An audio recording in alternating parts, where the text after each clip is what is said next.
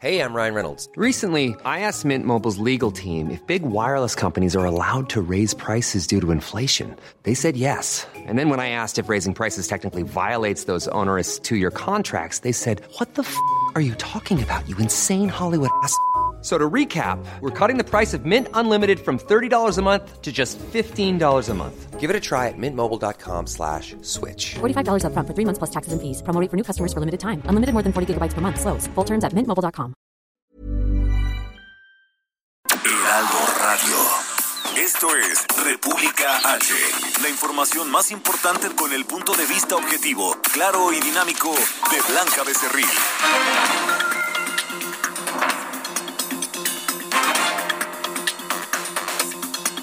Hola, muy buenas noches. Son las 8 de la noche en punto de este martes 11 de mayo del año 2021. Yo soy Blanca Becerril, esto es República H yo lo invito, por supuesto, a que se quede conmigo porque en los próximos minutos le voy a dar toda la información más importante generada hasta el momento para que usted, por supuesto, esté bien informado de lo que ha ocurrido en las últimas horas en el territorio nacional hay información importante sobre el peritaje del metro de la línea 12 de este tramo que se colapsó hace una semana. También, pues el presidente de México, Andrés Manuel López Obrador, habló de lo que yo ayer le adelantaba de forma eh, pues oportuna, le informamos aquí en República H, sobre las denuncias de la Fiscalía General de la República y de la Fiscalía Especializada en Delitos Electorales contra dos candidatos al gobierno de Nuevo León, Adrián de la Garza del PRI y del PRD y también eh, pues Samuel García de Movimiento Ciudadano. Sobre esto habló hoy el presidente López Obrador en su mañanera. Además, la marcha en Jalisco, Israel y Palestina, pues ya lamentablemente se están agarrando el chongo otra vez. Y acuérdese que hoy es martes de Barbacoin, que nos trae lo mejor de los gadgets y también pues todo lo que tenga que ver con la tecnología. Yo lo invito como siempre a que se quede conmigo y comenzamos con un resumen de noticias. Soy Blanca Becerril y esto es República H. En resumen. La Fiscalía General de Justicia Capitalina presentará en seis semanas el informe final de las investigaciones que realiza en coordinación con expertos internacionales por el desplome de un tramo de la línea 12 del metro de la línea dorada. En el Congreso de la Ciudad de México, Morena bloqueó nuevamente la solicitud del Partido Acción Nacional para que Florencia Serranía, directora del metro, comparezca ante el Pleno y rinda cuentas sobre la tragedia ocurrida en la línea 12. La Interpol emitió una ficha roja para localizar y detener al escritor y diplomático mexicano Andrés Roemer, quien pues tiene una orden de aprehensión por su presunta responsabilidad en el delito de violación y que actualmente se encuentra en Israel. El ex senador del PAN, Jorge Luis Lavalle, deberá seguir privado de su libertad. El proceso que se inició en su contra por los supuestos sobornos que recibió por el caso Odebrecht, luego de que se le negó la suspensión provisional contra la prisión preventiva, justificada que se le impuso el pasado 9 de abril del 2021. El juez segundo de distrito en materia administrativa especializado en competencia económica, radiodifusión y telecomunicaciones, Juan Pablo Gómez Fierro, concedió otras tres suspensiones provisionales contra la ley de hidrocarburos. Por supuesto ya le iba a dar yo la última de la última del resumen y es que bajan las reservas internacionales. El Banco de México informó que al viernes 7 de mayo registraron una disminución de de 139 millones de dólares, por lo que su saldo al cierre de la semana fue de 195 mil 129 millones de dólares. Recorrido por el país. Oye, ¿qué le parece si arrancamos el recorrido por nuestro país con mi compañera Daniela García hasta Monterrey, Nuevo León? Mi Dani, ¿qué nos tienes? Adelante. Hola Blanca, muy buenas noches. Pues eh, adelanta, eh, adelanto sobre la situación que ha sucedido aquí en Nuevo León después de que se diera a conocer que la Fiscalía General de la República está investigando a los dos candidatos punteros a la gubernatura, Samuel García y Adrián de la Garza. En el caso de Samuel García, pues esta mañana hubo ya una respuesta por parte de él mismo y de su partido. Estuvo Dante Delgado, el dirigente de Movimiento Ciudadano aquí en Nuevo León, acompañando a Samuel García en una rueda de prensa donde descartaron totalmente hacer un cambio de abanderado al partido y además pidieron al presidente pues sacar las manos del proceso electoral. El candidato siguió el resto del día hasta ahorita con su campaña de forma tradicional sin ningún cambio. Y el otro señalado ayer por la Fiscalía General de la República fue Adrián de la Garza. Él viajó muy temprano por la mañana a la capital de Estados Unidos, allá en Washington, a reunirse con empresarios y con representantes legisladores de aquel país. Ellos, pues, el equipo de campaña de Adrián y el mismo Adrián han señalado que eso se trata una simulación, la investigación en el caso de Samuel García y en el caso propio, pues que están buscando eh, acosarlo de fraude electoral cuando en realidad él no ha cometido ningún tipo de delito. Blanca, eh, la actualización que tenemos hasta el momento de los dos candidatos es esta. Los otros dos contrincantes han pedido que se investigue y se sancione en caso de ser necesario, pero seguiremos muy pendientes de cómo avanza todo este tema, que de hecho pues es toda una bomba en la política de Nuevo León a tres semanas de que empiecen, eh, de que sea el día de la votación. Totalmente. Oye, mi Dani, y en el caso de Mariana Rodríguez, de la esposa del candidato de Movimiento Ciudadano y de su padre, ¿han posicionándose algo? Eh, veía yo que pues Samuel decía que no se metieran con la familia, que respetaran Así es, hay que recordar que los señalamientos que se hacen por parte de la Unidad de Inteligencia Financiera a Samuel García, pues se trata de, movimientos ilícitos del dinero para su campaña. Se señala no solo a Samuel García, pero también a su esposa, Mariana Rodríguez, así como a los padres de los dos, de Samuel y de Mariana. Samuel lo que pide es que pues los dejen fuera de todos estos temas que él señala pues tienen tintes electorales pues ahí lo tenemos. Es complicado porque además Mariana parece también la candidata allá en Nuevo León. Creo que hace más campaña que Samuel. A veces parece que hace mucha más campaña que el mismo candidato, así es, Blanca. Totalmente. Mi Dani, muchísimas gracias por la información. Estaremos pendientes de todo esto, cómo va avanzando y estaremos informando. Muchas gracias, Dani. Cuídate mucho. Igualmente, muy buenas noches. Buenas noches. Oiga, y vamos hasta Veracruz con mi compañero Juan David Castilla. Juan, ¿cómo estás? Hola Blanca, muy buenas noches, te saludo con gusto también a todo el auditorio. Comentarte que el gobernador de Veracruz, Cuitlagua García Jiménez, confirmó que fue privada de la libertad Marina Garay Cavada, madre del presidente municipal de San Andrés Tuxtla, Octavio Pérez Garay, ambos de extracción priista. Eh, decirte que el mandatario reveló que estos hechos ocurrieron la mañana de este martes en dicha demarcación ubicada en la zona sur de la entidad donde el mismo alcalde solicitó el apoyo del gobierno estatal para la búsqueda de su madre. Eh, por tal motivo se desplegó un amplio operativo en la zona por parte de todas las fuerzas del orden para encontrarla lo antes posible y capturar a los presuntos secuestradores. Fue en una rueda de prensa celebrada en el Palacio de Gobierno, donde el titular del Poder Ejecutivo en Veracruz aseguró que se trabaja de frente contra la delincuencia blanca y que menciona que la prioridad es la localización de Marina Garay, exdiputada y también expresidenta municipal de San Andrés Tuxtla. Decirte que el gobernador dio a conocer que se comunicó con la titular de la Fiscalía General del Estado, Verónica Hernández Yadán, para dar seguimiento puntual al caso e iniciar la investigación correspondiente. Además, destacó que es muy importante que el presidente municipal presentara la denuncia formal en la Fiscalía por la privación ilegal de la libertad de su madre. Es decirte que el gobernador de Veracruz recordó que en San Andrés Tuxtla fue desarmada la policía municipal para que la Secretaría de Seguridad Pública tomara el mando de la seguridad hasta que los elementos locales acreditaran los exámenes de control y confianza. Eh, decirte que estos policías municipales, Blanca, están siendo investigados también por la Fiscalía de Veracruz debido a su presunta participación en la fuga de un sujeto señalado por un alto nivel delincuencial acá en el estado de Veracruz. Este es el reporte, Blanca. Muchas gracias, Juan. Excelente noche, Blanca. Hasta luego. Igualmente. Oiga, y vámonos hasta Guadalajara, Jalisco, con mi compañera Mayeli Mariscal. Mayeli, ¿cómo estás? Buenas noches. Hola, ¿qué tal Blanca? Muy buenas noches, buenas noches a todo el auditorio.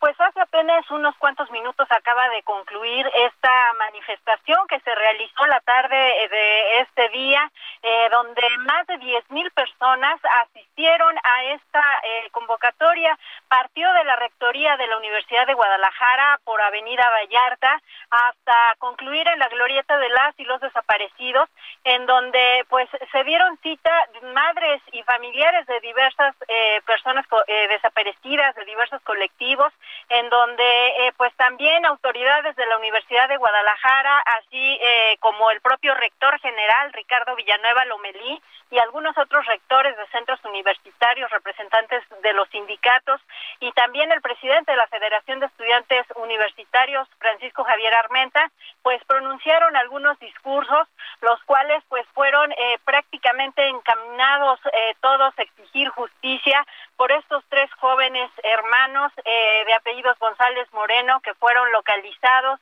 eh, muertos luego de que fueron plagiados el pasado viernes desde su casa en la colonia San Andrés, esto en Guadalajara, y pues a esta voz también se sumaron eh, sobre todo Guadalupe Aguilar, ella es vocera de la Asociación Civil de Familias Unidas por nuestros desaparecidos.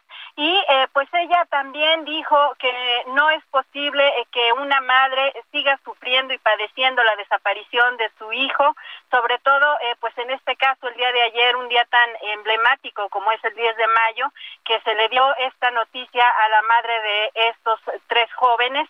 Además, pues exigieron también que se dé celeridad al procesamiento de los restos que se han localizado, que se sacan de las fosas clandestinas aquí en la entidad. Y es que dicen que el Instituto Jalisciense de Ciencias Forenses hasta un año ha tardado en entregar estos restos, con lo cual, eh, pues esperan que también la autoridad eh, dé este paso. Eh, pues comentarte ya, solamente se encendieron ya para concluir este acto más de 12 mil velas que representa cada una de las personas que se encuentran desaparecidas, 12 mil 628 para ser concreta, fueron las velas que se encendieron en este lugar y pues la exigencia, por supuesto, de los familiares para dar con el paradero de estas personas, Blanca. Pues ahí la información, como siempre, muy completa, Mayeli. Gracias. Excelente noche para todos. La nota del día. Oye, por supuesto que la nota del día desde ayer nosotros ya se la adelantábamos en este espacio y es que el presidente de México hoy, Andrés Manuel López Obrador, aceptó que ha intervenido en el actual proceso electoral, pero solo para denunciar posibles fraudes, dijo el presidente, y actos como la compra de votos. En ese sentido, el mandatario dijo estar de acuerdo con la investigación de la Fiscalía General de la República contra los candidatos a la gubernatura de Nuevo León, en Samuel García y Adrián de la Garza, por presuntos, presuntos delitos electorales, que ya el reporte completo nos lo daba mi compañera Daniela García hace unos momentos. Así que, pues vamos a ver cómo pinta en las próximas horas y en las próximas semanas rumbo al proceso electoral del 6 de junio, que estamos a tres semanitas. Este tema de una de las elecciones más importantes, me atrevería a decir, de este 2021. Entrevista. Oiga, y para entender más sobre este asunto, tengo en línea telefónica a Luis Estrada, director de SPIN, que él es alguien que sabe muchísimo de temas electorales y muchísimos de la política mexicana, y pues para que nos ayude a entender qué es lo que está pasando. Luis, ¿cómo estás? ¿Qué tal, Blanca? ¿Cómo te va? Muy buenas noches. Gracias por la invitación. Gracias. Oye, Luis, esta es la primera vez que el presidente López Obrador pues acepta, pero no es la primera vez que esto ocurre en el país. Casi siempre los presidentes pues andan ahí metiendo eh, la manita en las elecciones, ¿no? Bueno, sí, lo que pasa es que aquí lo que lo que sucede es que es una ley que está vigente y que el propio presidente López Obrador cuando era candidato impulsó y que pues él argumenta también muchas veces en las conferencias de prensa que el fraude que supuestamente le hicieron en 2006 y que no ha demostrado fue en parte también por la intervención del presidente, que por supuesto habló mucho menos, casi nada en comparación con lo que el presidente hace todas las mañanas desde Palacio Nacional en su calidad de jefe de Estado y de Gobierno, con el uso de la bandera y el escudo y con el uso de recursos públicos. Claro, es decir, Luis, eh, el presidente está aplicando el dicho popular que dice, pues hágase la ley o aplíquese la ley en el compadre de enfrente. Pues más bien que está violando la ley, una ley que está vigente y que, pues mira, a mí en lo personal no me gusta esta ley, yo por, mí que hablen lo que sea, todo lo que quieran, a la hora que quieran, a mí en lo personal, pero pues esta es la ley y si esa es la ley y el presidente la viola, pues puede ser incluso, me parece, causal o argumento para anular las elecciones de tantas veces que he hablado de los procesos, por lo menos en Guerrero, en Michoacán y ahora en Nuevo León. Totalmente. Oye Luis, no sé si tú te acuerdas, pero apenas el 20 de abril, eh, poco menos de, de, pues de un mes de distancia, una senadora de Morena precisamente decía eh, en una videoconferencia donde pues incluso pues hay eh, otra senadora de Morena le dice oye no estamos eh, solamente con nuestros correligionarios estamos eh, pues con muchos otros partidos políticos con muchos otros senadores de otras fuerzas políticas y decía que al presidente le interesaba mucho la, elección en Nuevo León y también en Jalisco. No será por eso que también pues anda metiendo la mano por allá bueno a fin de cuentas al presidente le interesa ganar todas las elecciones posibles. O sea si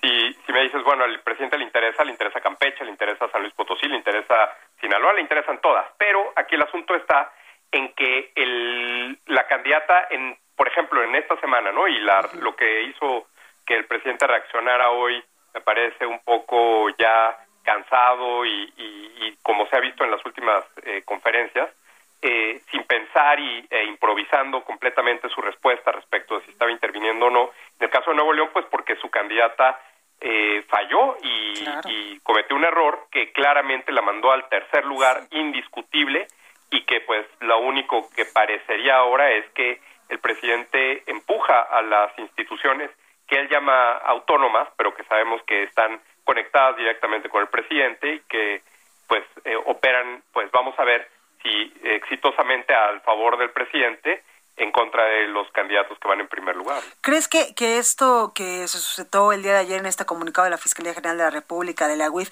pues le ayude un poco a Claraluz, no sé si para llegar al primer lugar, pero sí para subir un poco más en las preferencias electorales para el día de la elección? Mira, a mí me parece que las estrategias electorales del presidente López Obrador desde que era candidato no han sido las más efectivas.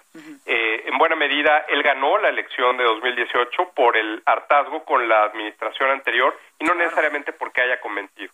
Y esa situación demuestra en buena medida la falta de habilidad y de estrategia porque, pues a fin de cuentas, si el presidente y su equipo no son capaces de eh, visualizar las decisiones, por ejemplo, de su candidata a Nuevo León, pues evidentemente eh, cometieron un error, no solo al escogerla, sino también al asesorarla en la forma en la que manejó ese tema. Entonces, en ese sentido, el, el, la falta de estrategia, esto que están haciendo y que pues si no lo logran probar, pues evidentemente el golpe que ellos esperan en la opinión pública en favor de su candidata, pues debiera ser eso, a favor de su candidata y no necesariamente en contra de los otros dos candidatos, lo que claramente se ve que pues parece una especie de, de ataque directo a estos dos candidatos en lugar de algo que pues si la candidata eh, mintió y no hay otra, pues eh, dudo que so, eh, automáticamente los electores claro. vayan a preferirla, ¿no? Pues ahí lo tenemos, Luis Estrada, director de SPIN. Muchas gracias, Luis.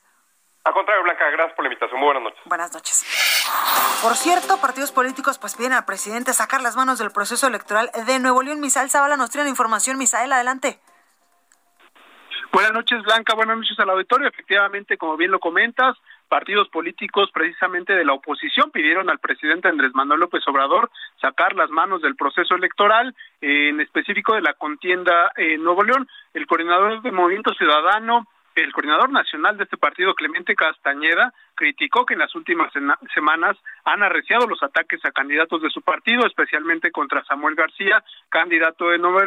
Eh, eh, Clemente Castañeda afirmó que hay intención del gobierno y especialmente del presidente de intervenir en las elecciones de manera flagrante y usando a la Fiscalía General de la República, pero sin pruebas ni evidencias. A este llamado también se sumó el líder, el líder del PRI, Alejandro Moreno, quien dijo eh, y pidió a López Obrador no involucrarse más en el proceso electoral aseguró que el PRI defenderá a su candidato en Nuevo León, Adrián de la Garza, puesto que hay sentencias del Tribunal Electoral del Poder Judicial de la Federación que señalan la legalidad en la entrega de tarjetas como las que, eh, como la tarjeta rosa que promete eh, precisamente Adrián García, Adrián de la Garza.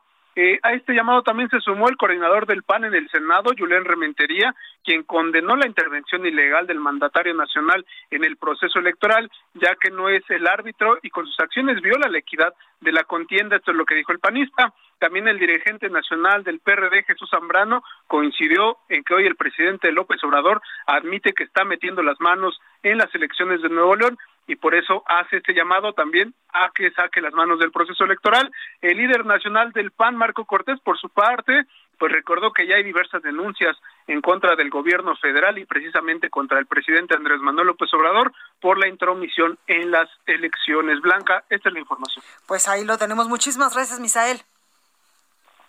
Gracias, Blanca. Buenas noches. Gracias. Oiga, y el peritaje externo del accidente del metro va a costar 20 millones de pesos. Carlos, adelante. Carlos Navarro. Buenas noches, Blanca. Te saludo con gusto a ti al auditorio y comentarte que el peritaje externo sobre el accidente en la línea 12 del metro que va a llevar a cabo la empresa noruega DNV va a tener un costo de alrededor de 20 millones de pesos, informó la titular de la Secretaría de Gestión Integral de Riesgos y Protección Civil, Miriam Ursúa. En videoconferencia de prensa, la funcionaria explicó que aún están definiendo los últimos detalles de este trato. Escuchemos. En términos del presupuesto, eh, tenemos ya un, avance en relación a eso. Va a estar alrededor de eh, 20 millones de pesos. Eh, estamos terminando de afinar, te digo, todas las actividades con, sus, con su presupuesto y sus costos, sobre todo porque va a haber 16 eh, profesionales, expertos internacionales, te digo, que van a estar viniendo al lugar. Por su parte, la jefa de gobierno Claudia Sheinbaum informó que este estudio que va a realizar la empresa noruega va a ayudar a los peritajes también en el caso de la Fiscalía General de Justicia de la Ciudad de México para determinar la causa raíz de este lamentable incidente que a la fecha ha cobrado 26 vidas. Recordarte, Blanca, que la empresa tiene presencia en más de 100 países y data desde 1864. Blanca, el reporte que te tengo. Muchas gracias, Carlos. Hasta luego, buenas noches. Entrevista. Bueno, precisamente para hablar del tema, saludo en la línea telefónica a Miriam Ursúa Venegas, secretaria de Gestión Integral de Riesgos y Protección Civil de la Ciudad de México. Secretaria, buenas noches, ¿cómo está? Hola, ¿qué tal? Muy buenas noches. Gracias. Oiga, pues ya mi compañero Carlos Navarro nos eh, pues daba un adelanto de esto que usted anunciaba sobre pues la empresa noruega que pues va a hacer el peritaje de lo ocurrido en la línea 12 del metro. Así es. Eh, justamente eso fue lo que se comentó en la mañana en la conferencia de prensa. Eh, quisimos reforzar el hecho de que la empresa, te digo, es una empresa noruega alemana, ¿sí? es una certificadora independiente, es una certificadora imparcial. Eh, eh, sí se decía en la mañana que tenía más de 150 años de experiencia y tiene presencia en 100 países. Pero lo más importante de todo esto, te digo, es que eh, los expertos y los especialistas que participan con ellos, pues son expertos en, en diferentes campos profesionales que a nosotros nos interesan mucho para llevar a cabo la, el peritaje que se va a hacer son ingenieros civiles, ingenieros estructurales, eh, ingenieros forenses eh, y especialistas en estructuras elevadas con vías férreas en zonas urbanas, entre, entre, entre otras. ¿sí? Tenemos hasta este momento alrededor de 16 eh, currículum de expertos que van a participar en esto, de los cuales eh, son dos alemanes, eh, estamos hablando de dos españoles, de, de eh, tenemos también eh, mexicanos, eh, tenemos de Estados Unidos, en fin, es decir, creo que es un grupo interesante, importante, y por supuesto va a haber mexicanos, te digo, dentro de ese equipo, porque la empresa DND tiene su filial México aquí y trabajan aquí desde hace mucho tiempo y por lo tanto te digo, el personal que ellos tienen, los expertos y especialistas que ellos tienen también son de muchísima calidad. Claro. Oiga, secretaria, ¿20 millones de pesos es mucho, es poco, es normalmente lo que se paga por un peritaje así? No, yo creo que está es, importante, sobre todo, te digo, eh, viendo eh, el, el nivel de de la solicitud que le estamos haciendo en el anexo técnico, es decir, ellos tienen que hacer dos cosas que son muy importantes. El primero que es el, el dictamen técnico, ¿sí? que eh, este, este, este dictamen eh, es importante porque queremos conocer las causas que originaron el, el, el, incidente. ¿sí? Y para ello, digo, hay muchas cosas que se tienen que hacer, es decir, hay que realizar pruebas, hay que eh, analizar estudios, eh, eh, justamente a los, a los elementos de la zona que se siniestró, para lo cual además ellos tienen que recopilar la información necesaria del proyecto también ejecutivo de la línea 12, porque una cosa es el dictamen técnico y otra cosa es el análisis eh, causa, causa raíz. Claro. Y también me imagino que ellos dirán en algún momento si es viable que vuelva a funcionar o no. Y también quiero preguntarle, secretaria, ¿de dónde van a salir estos 20 millones de pesos para pagarles? No, lo, lo dijo la jefa de gobierno mañana, es el presupuesto de la ciudad. Okay. Sí, eh, y eh, creemos, te digo, que es, es un precio de mercado, o sea, no es ni más ni menos de lo que es de lo que ellos requieren para hacer, te digo, todas las pruebas que tienen que hacer, además, porque no es solamente eh, la revisión documental de estudios, sino que también son pruebas de laboratorio que tienen que hacer tanto de la obra siniestrada como de las instalaciones fijas y del material rodante que está ahí en, la zona. Claro, secretaria, ellos les podrán eh, pues dar luz si va a seguir funcionando, si puede seguir funcionando este eh, tramo, esta línea, o ustedes ya tomarán esa decisión pues eh, por parte del gobierno de la Ciudad de México. Bueno, tenemos que esperar, te digo, el término de los peritajes que se están haciendo. Este no es el único peritaje, hay un peritaje que lo está haciendo la Fiscalía. Sí, claro que es también independiente al que está haciendo esta empresa noruega alemana. ¿sí? Eh, creemos, te digo, que ellos van a tener que revisar, eh, hacer esta revisión documental, ellos, ellos van a tener que hacer estas pruebas y estudios sobre los elementos que, que hubo allí y por lo tanto nosotros creemos que en algún momento pues ellos van a van a llegar a conclusiones y recomendaciones que van a ser muy parecidas, pero eh, necesitábamos tener eh, estos dos peritajes, te digo, que den tranquilidad a la población de que estamos haciendo eh, haciendo eh, haciendo estos peritajes para que se sepa la verdad. Secretaria, tengo eh, 30 segunditos. ¿Están eh, pues revisando todas otras líneas del metro para que ustedes estén seguros de que no vuelva a pasar una tragedia? Bueno, se está revisando todo, desde la Secretaría de Obras eh, y el Instituto de Seguridad para las Construcciones con, con el Colegio de Ingenieros Civiles, están haciendo revisiones, digo, eh, importantes, eh, porque eh, la jefa de gobierno lo que quiere, digo, que se le dé ante cualquier cosa seguridad a la población para el uso de esta infraestructura. Pues ahí lo tenemos. Miriam Ursúa Venegas, secretaria de Gestión Integral de Riesgos y Protección Civil de la Ciudad de México. Gracias, secretaria, por esta comunicación. No, muchísimas gracias a ustedes. Gracias, bueno, pues ahí lo tenemos. Oiga, yo soy Blanca Becerril, esto es República H. ¿Y qué le parece si vamos a un breve corte? Yo regreso con más información, por favor, no se vaya.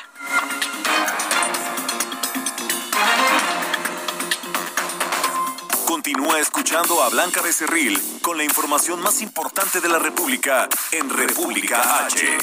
Regresamos. Heraldo Radio, la H que sí suena y ahora también se escucha.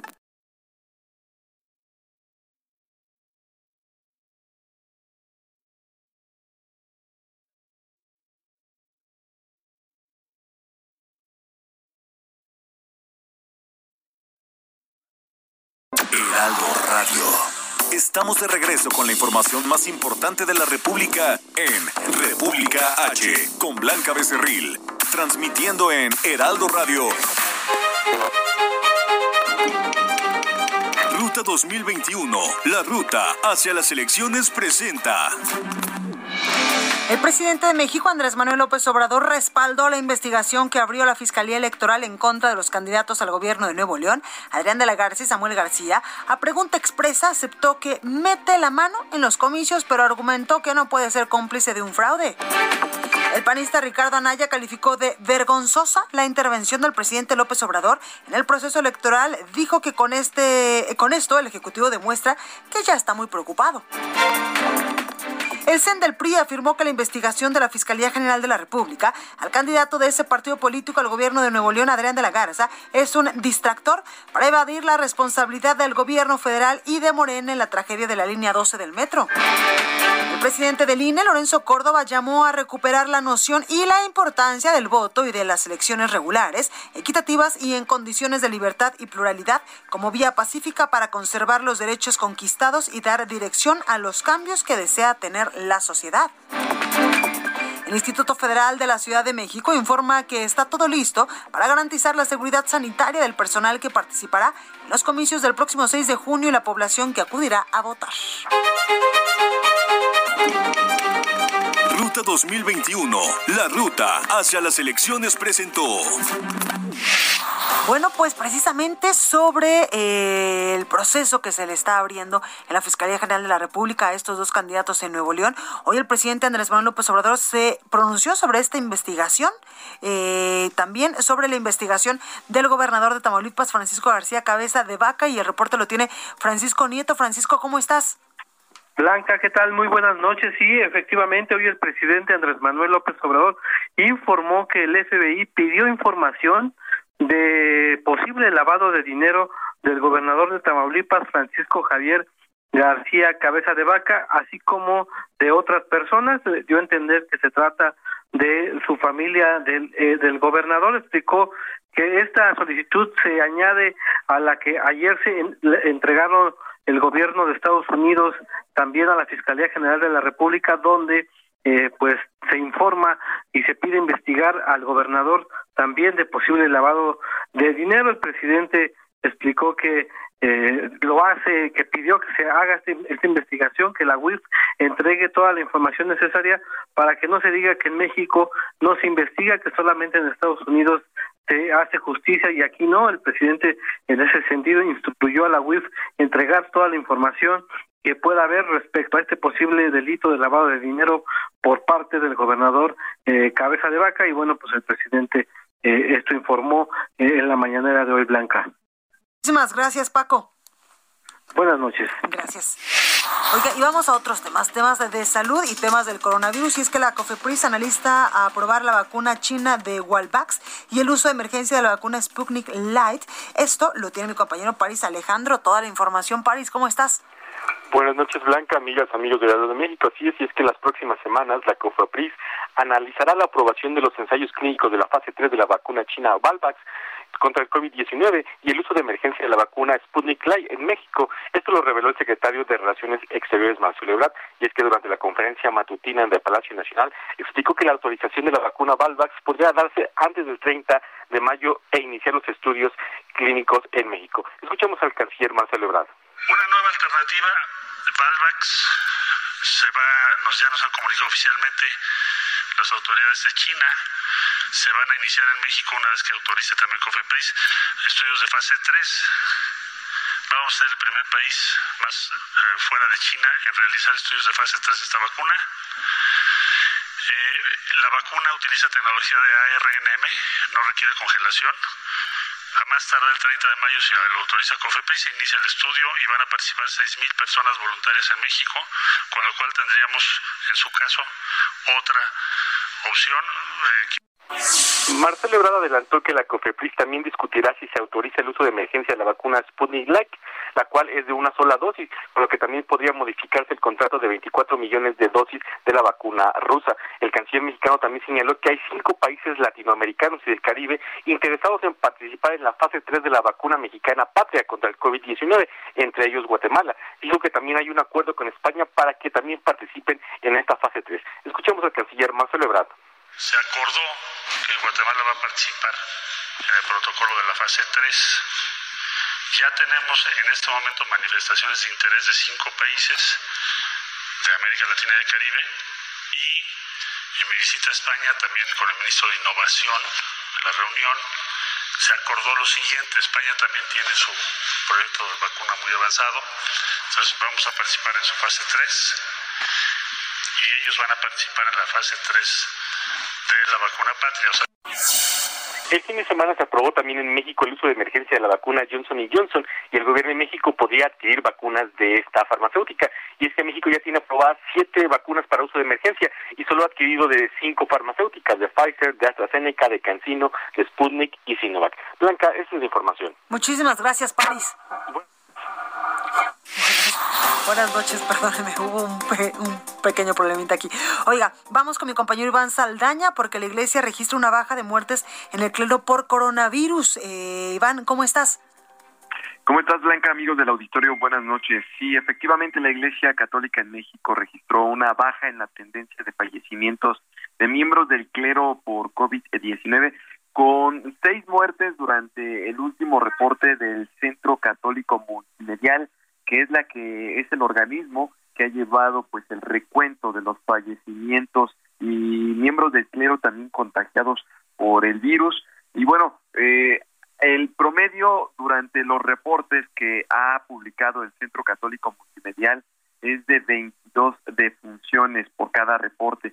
Sin embargo, pues al momento, eh, pese a que pues disminuyeron, Blanca, los fallecimientos en este último reporte, que es el número 19, pues también al momento la iglesia acumula 251 fallecimientos principalmente de sacerdotes, pero también se cuentan eh, obispos, diáconos y religiosas. Este último reporte del de, el reporte 19 del Centro Católico, publicado el día de hoy, eh, y abarca un periodo del 27 de marzo al 30 de abril, y se presentan cinco muertes de sacerdotes una de un diácono permanente por la presente pandemia, una cifra pues que no se había presentado tan baja desde que se, se, se presentó el reporte número 10, cuando solamente hubo cuatro casos eh, y fue en septiembre del año pasado. Nada más detallarle al auditorio, Blanca, que en total de los 251 fallecidos miembros de la iglesia, 226 eran sacerdotes cinco obispos, doce diáconos y ocho religiosas. Y de estos últimos seis fallecimientos que se presentaron en este mes pasado, dos pertenecían a la Arquidiócesis Primada de México y pues de manera individual los otros casos se dieron en las diócesis de Celaya, de Mexicali, de Puerto Escondido y la diócesis de Antequera, Oaxaca. Y la información, Iván, gracias. Bueno, se retroalimentó hace unos momentos la comunicación con mi compañero. No es que su radio esté fallando, solo que hubo aquí un tema con las líneas. Oiga, vamos con mi compañero Gerardo Suárez porque pues ya se van a poder vacunar contra el coronavirus a las, a las mujeres que estén pues embarazadas aquí en la capital del país. Gerardo, adelante.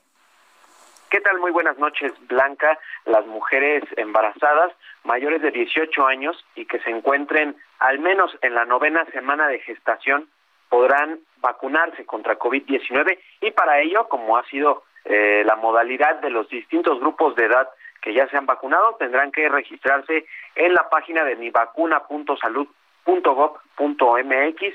Este es el anuncio que hizo el gobierno federal para incluir a las embarazadas como uno de los grupos prioritarios de la vacunación. Y esta noche, en la conferencia vespertina de Palacio Nacional, Carla Berdichevsky, la directora general del Centro Nacional de Equidad de Género y Salud Reproductiva, dijo que se estima vacunar hasta 2.3 millones de embarazadas. Esta es la estimación que tiene el CONAPO eh, para este año de mujeres que se embaracen y pues dijo que ya se tienen las vacunas disponibles para vacunar a este sector de la población.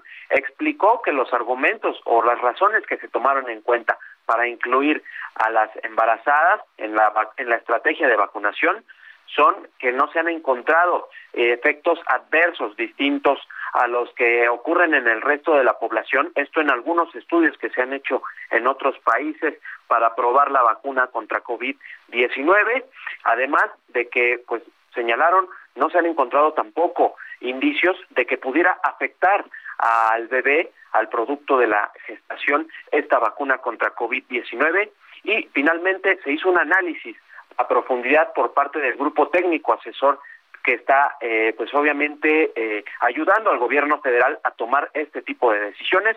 Así que ya se tomó esta determinación de vacunar a las mujeres embarazadas. Esta es la información que te tengo, Blanca. Pues una buena noticia, Gerardo. Gracias. Buenas noches. Gracias. Oiga, y vamos a otros temas porque se incrementan las suspensiones contra la, la reforma a la ley de hidrocarburos. Diana Martínez nos tiene la información. Diana, adelante. Diana, ¿ahí me escuchas? Ahí, tenemos a mi compañera Diana Martínez con el reporte sobre pues las suspensiones contra la reforma a la ley de hidrocarburos y es que yo precisamente al inicio casi de este espacio le comentaba incluso que el juez segundo de distrito en materia administrativa especializado en competencia económica, radiodifusión y telecomunicaciones, Juan Pablo eh, Gómez Fierro, pues concedió otras tres suspensiones provisionales respecto a esta a esta reforma. Diana, adelante. Así es, Blanca, buenas noches. Pues ya suman ocho suspensiones provisionales contra la reforma a la ley de hidrocarburos concedidas por el juez federal Juan Pablo Gómez Fierro. Este impartidor de justicia otorgó tres suspensiones este martes eh, que se suman a las cinco eh, que concedió ayer. Eh, las empresas beneficiadas Hoy son Servicio Villa de Arista, Petrotal y Tiger Fuel. Eh, ayer concedió estas medidas a, otras cinco empresas, entre estas Grupo Base Energéticos y Dalia Pilar Lamarque Picos. Sin embargo, el juzgador precisó que si se otorgaba la suspensión solo a las empresas que se inconformaron con la reforma, se les daría una ventaja competitiva y eso provocaría distorsiones en la industria de hidrocarburos y afectaría el desarrollo del sector. Es por eso que las suspensiones provisionales las concedió con efectos generales para suspender los artículos 57 y el cuarto y sexto transitorios. El próximo viernes, Blanca, el impartidor de justicia resolverá si concede o no la suspensión definitiva para frenar por tiempo indefinido estos tres artículos de la reforma. Reporte vial. Bueno, pues vamos a las calles de la capital del país para saber cómo andan, cómo anda el tráfico. Daniel Magaña, buenas noches, ¿cómo estás? ¿Qué tal, Blanca? Muy bien, muy buenas noches. Pues tenemos información vehicular para las personas que se desplazan, pues en esta zona que pues prácticamente a lo largo de todo el día de hoy, a partir de las 8 de la mañana, se realizaron las obras para retirar pues los escombros que quedaron después del derrumbe pues de esta línea 12 cerca de Olivos.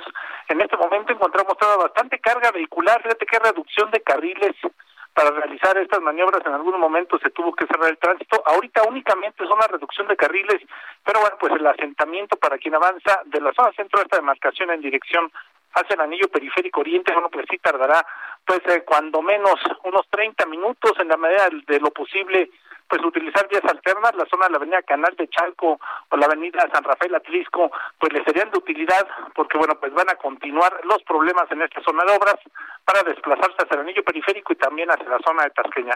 Una tarde ya esta noche, pues nublada, pero aún sin lluvia en esta zona sureste del Valle de México. El reporte, buenas noches. Muchas gracias, Daniel. Continuamos atentos.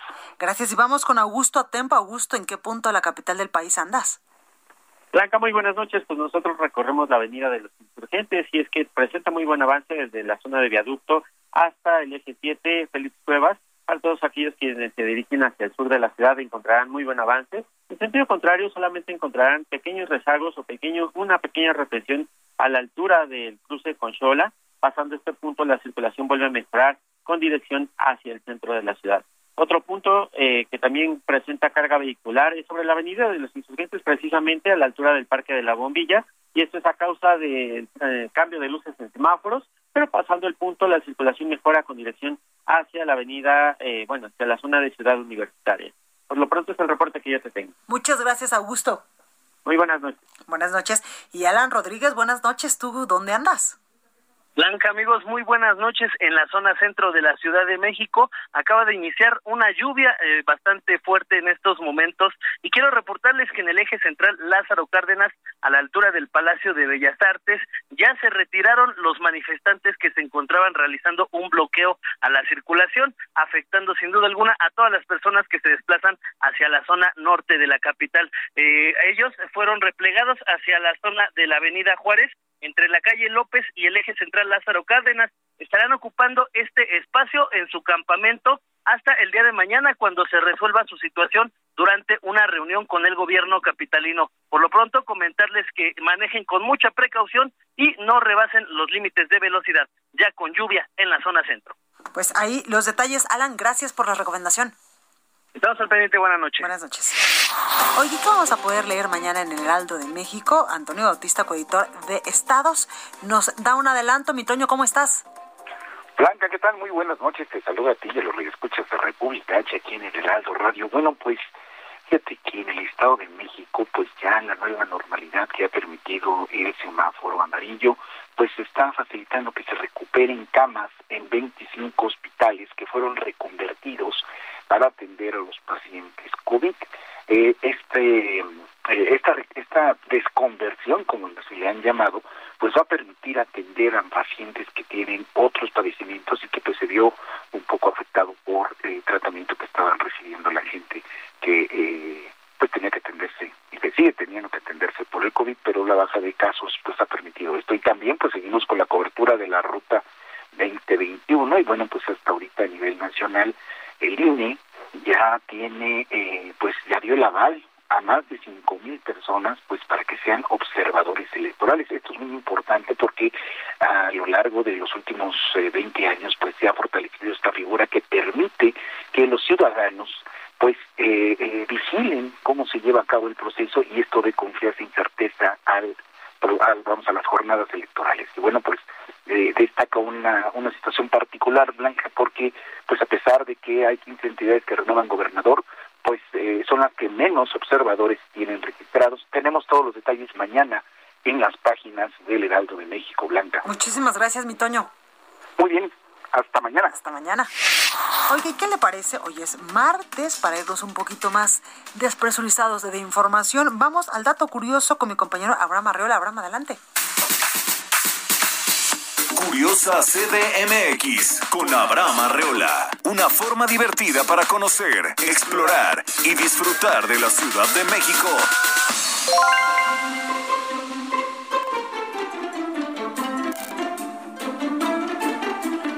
Bienvenidos. Cuando es momento de dar el paso para el matrimonio, existe una tradición que se llama pedir la mano. Pues en Chilacachapa, en el municipio de Cuitzilapa, en Guerrero, se hace con una muñeca hecha de pan. La idea es que las mujeres de la familia del novio se ponen a hacer esta muñeca de pan y la adornan con varias cosas, entre ellas joyería. Debe medir más de un metro.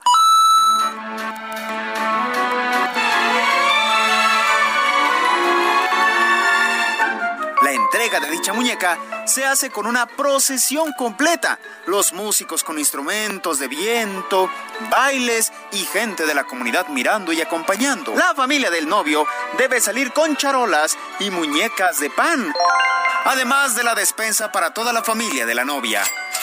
Al final, la procesión termina en la casa de la novia y entregan las muñecas de pan y la despensa. Y ahora sí, a parrandear que la noche es joven. Tradiciones que deberíamos de vivir alguna vez en nuestra vida.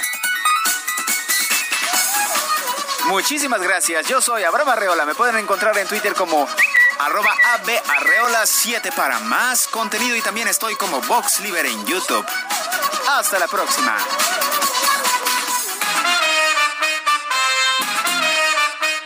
Tecnología, gadgets, redes sociales. Tecno con Barbacoin. Ya estás, padrino.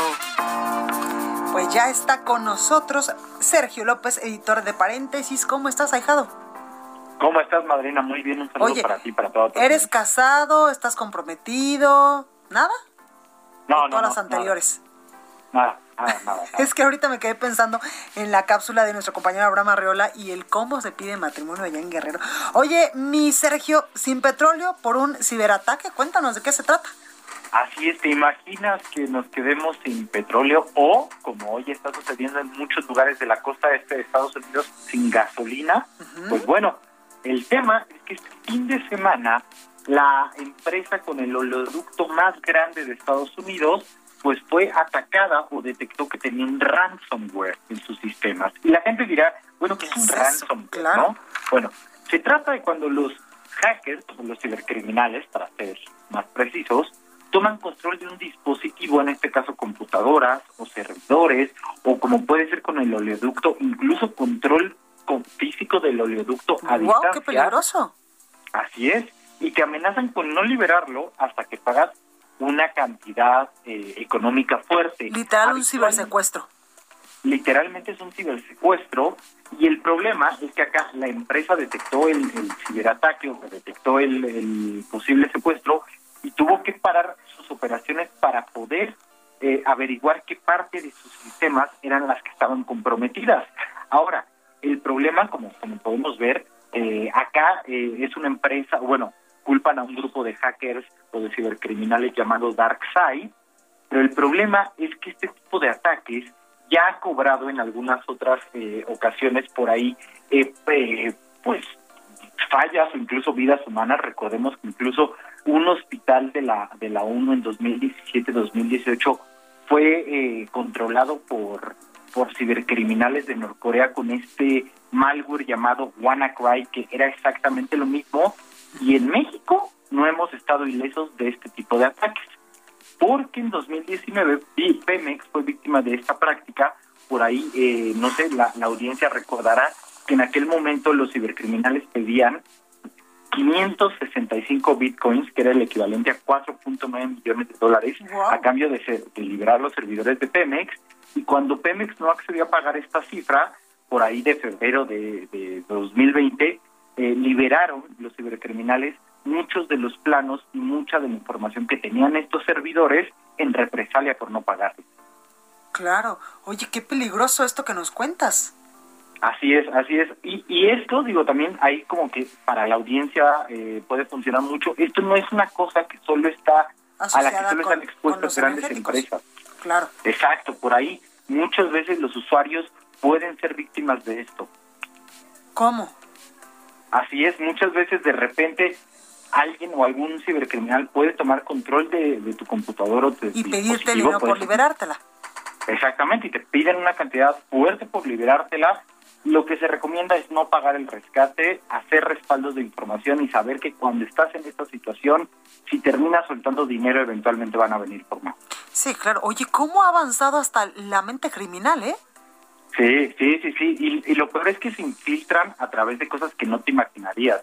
Lo, lo que pasó con esta empresa en Estados Unidos, lo que dicen es que seguramente con algún empleado de un perfil muy bajo, porque nunca atacan a los perfiles altos, mandan algún mail, baja este PDF, baja esta factura, va, aquí te mando esto, tú, ellos toman control de esa computadora y a través de esa computadora se van metiendo a los sistemas, van avanzando de forma silenciosa. Hasta Oye, Sergio, ¿y cómo darnos cuenta, por ejemplo, que si abrimos eh, algún link, pues es malicioso o puede eh, causarnos esto, un cibersecuestro? ¿Cómo darnos cuenta? ¿Sabemos?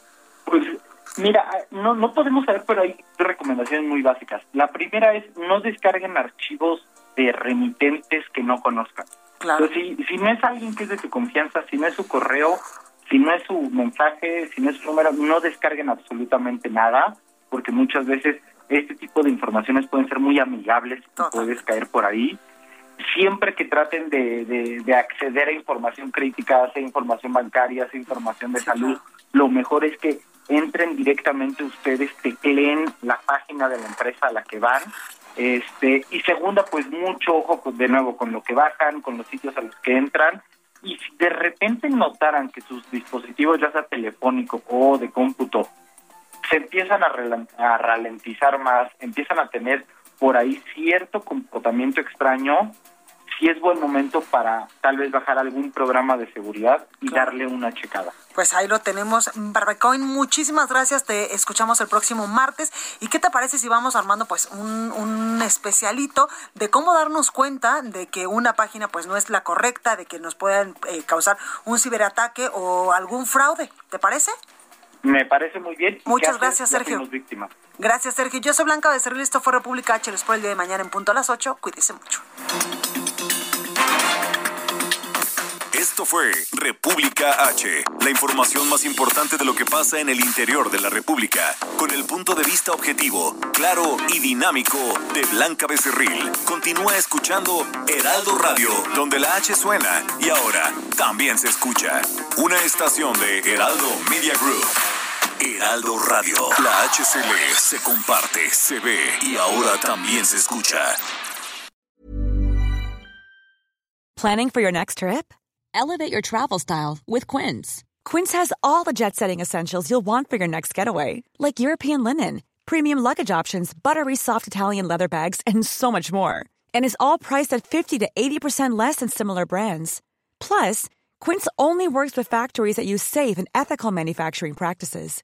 Pack your bags with high-quality essentials you'll be wearing for vacations to come with Quince. Go to quince.com/pack for free shipping and 365-day returns.